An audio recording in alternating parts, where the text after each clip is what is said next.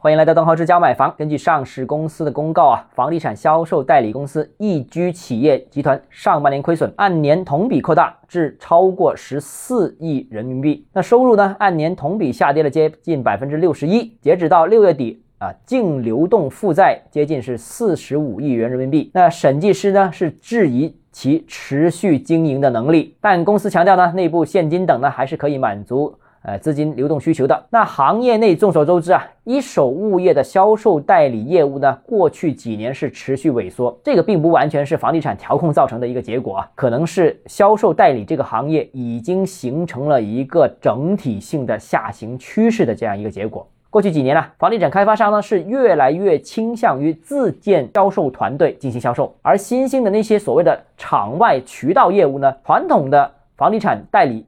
在这个领域呢，又见不到什么优势，那所以呢，一手物业销售代理过去几年呢，都处在一个不断萎缩的这样一个情况当中。不过去年下半年开始呢，整个形势呢出现了一个似乎是一个大的转变，大批的国有地方平台企业呢大规模出手拿地，并且参与到开发。那这类型企业呢，多数是没有房地产开发经验的。也没有销售物业经验的，他们呢应该需要一手物业销售代理提供这些相关的服务。所以啊，未来几年是不是有一波新的机遇呢？我觉得值得期待。好了，今天节目到这里。如果你个人购房有其他疑问想跟我交流的话，欢迎私信我或者添加我个人微信邓浩志教买房六个字拼音首字母小写就是微信号 d h e z j m f。我们明天见。